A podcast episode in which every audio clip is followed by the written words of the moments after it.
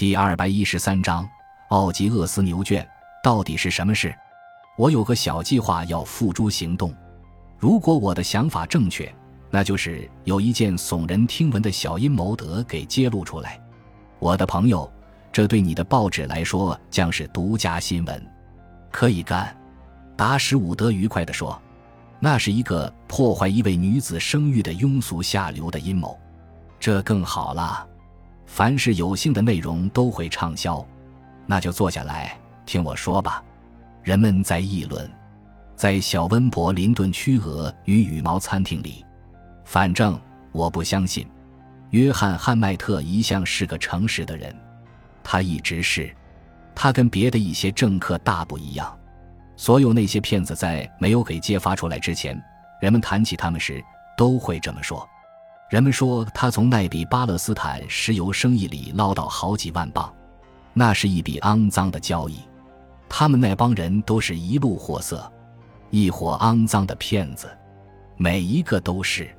艾弗哈特可不会那么干，他是个规矩的老派人。可我也不能相信约翰汉迈特是个坏人。你不能完全相信报纸上登的东西。费里埃的妻子是他的女儿。你见到报上登出的有关他的事了吗？他们阅读了一份已经给翻阅的一塌糊涂的《透视新闻》上的报道。凯撒的妻子吗？我们听说某位高官的夫人日前在一个奇特的场合被人发现，陪同他的是一名男妓。哦，戴格玛，戴格玛，你怎么能如此淘气？一个粗俗嗓音的人慢慢说：“费里埃夫人不是那种人。”男妓。那是那些从外国来的下流批。另一个人说：“女人的事很难让人预料。要让我说的话，他们那帮女人没有一个是好的。”人们在议论。可是，亲爱的，我相信这完全是真的。那奥美是从保罗那里听来的，保罗是从安迪那里听来的。那个女人简直完全堕落了。可她一向那么规规矩矩，长得也不漂亮。常主持一卖会呀，那只是一种伪装罢了，亲爱的。大家都说他是个色情狂。嗯，我的意思是说，透视新闻上全都登出来了。哦，当然不是明说，不过从字里行间可以让人看得出来。我纳闷他们是怎样得到这些消息的。你对这些政治丑闻的玩意儿怎样看？他们还说他父亲贪污党内资金呢。人们在议论。我不愿意那样想，罗杰斯夫人，这是事实。我是说，我一向认为费里埃夫人真是个很好的人。那你认为这些可怕的事是真的吗？我已经说过，我不愿意那样去想他。六月里，他刚主持过派尔契斯特区义卖会的开幕式，我就站在他身旁，就跟我现在离那张沙发那样近。他的微笑是那么讨人喜欢。是啊。可是无风不起浪啊，嗯，当然那是真的。哎，老天，看来你对谁也不能轻易相信。爱德华·费里埃面色苍白，痛苦地对波洛说：“这样攻击我的妻子，他们太卑鄙下流了，彻头彻尾的卑鄙下流。我要对那个恶毒的无赖采取行动。”赫尔克里波洛说：“我建议你不要这样做。”可是必须制止这些该死的谎言啊！你肯定那些都是谎言吗？该死的，当然是。波洛把脑袋歪向一边，说道：“尊夫人怎么说呢？”费里埃一时显得不知所措。他说：“最好别理他们。”可我不能那么做，人人都在议论呢。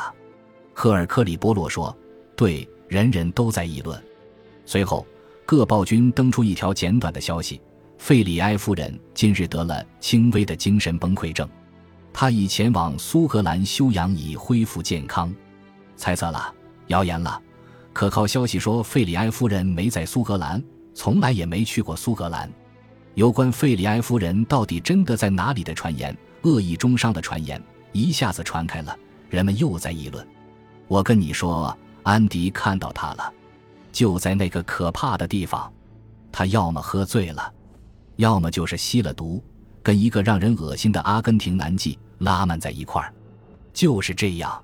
更多的谈论，费里埃夫人跟一个阿根廷男妓跑了，有人在巴黎见到了他吸了毒。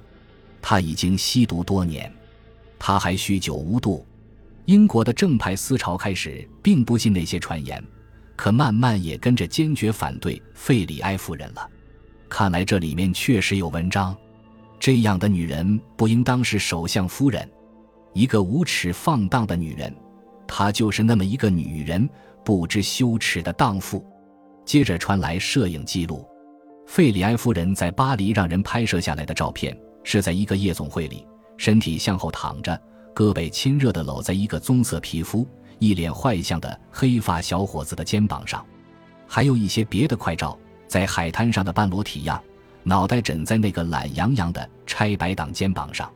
下面写着：“费里埃夫人玩性正浓。”两天后，一项控告《透视新闻周报》诽谤的起诉开始了。这桩案子首先由英国王室法律顾问莫蒂莫·英格伍德爵士起诉，他的形象尊严高贵，表情义愤填膺。费里埃夫人是一项无耻阴谋的牺牲品，这项阴谋堪与读者熟悉的大仲马写的《王后的项链》里那个著名的案件相比。那项阴谋的目的是要在民众的心目中贬低玛丽安特瓦奈特的形象。眼下，这项阴谋也在策划贬损一位高尚而有道德的夫人的声誉。她在这个国家是凯撒的妻子。莫蒂莫爵士以极其轻蔑的口气谈到法西斯主义在运用众所周知的不正当的阴谋诡计，暗中破坏民主。接着，他传唤证人出庭作证。第一名证人是诺桑伯里亚郡主教。诺桑伯里亚郡主教韩德森博士是英国教会里一位最知名的人士，极尽圣职，而且人品正直。他开朗宽厚，是个了不起的传道士，所有了解他的人都深深爱戴他。他走进证人席，发誓在所提到的那段日子里，爱德华·费里埃夫人跟他和他的妻子一直待在他的地宅。他由于从事慈善事业而过度疲劳。经医生嘱咐，需要彻底休息一段时期。他的修养一直保密，以便排除媒体为此增添麻烦。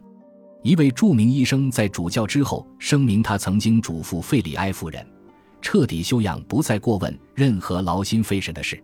一位当地医生也出庭证明，大意是说他曾经到主教宅邸去护理过菲里埃夫人。下一个证人叫塞尔玛安德森。他走进证人席时，引起整个法庭一阵轰动。大家立刻看出那个女人长得跟爱德华·菲里埃夫人甭提多像了。你的名字是塞尔玛·安德森吗？是的。你是一名丹麦公民吗？是的。老家在哥本哈根。你原先在那里一家咖啡馆工作吗？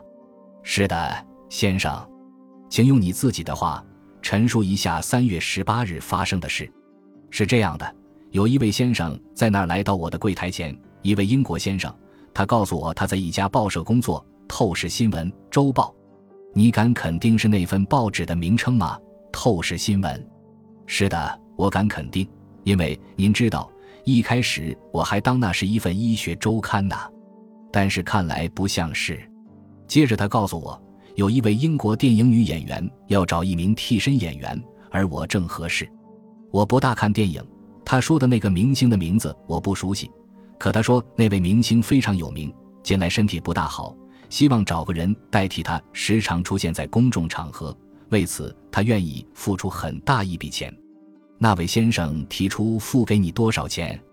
五百英镑。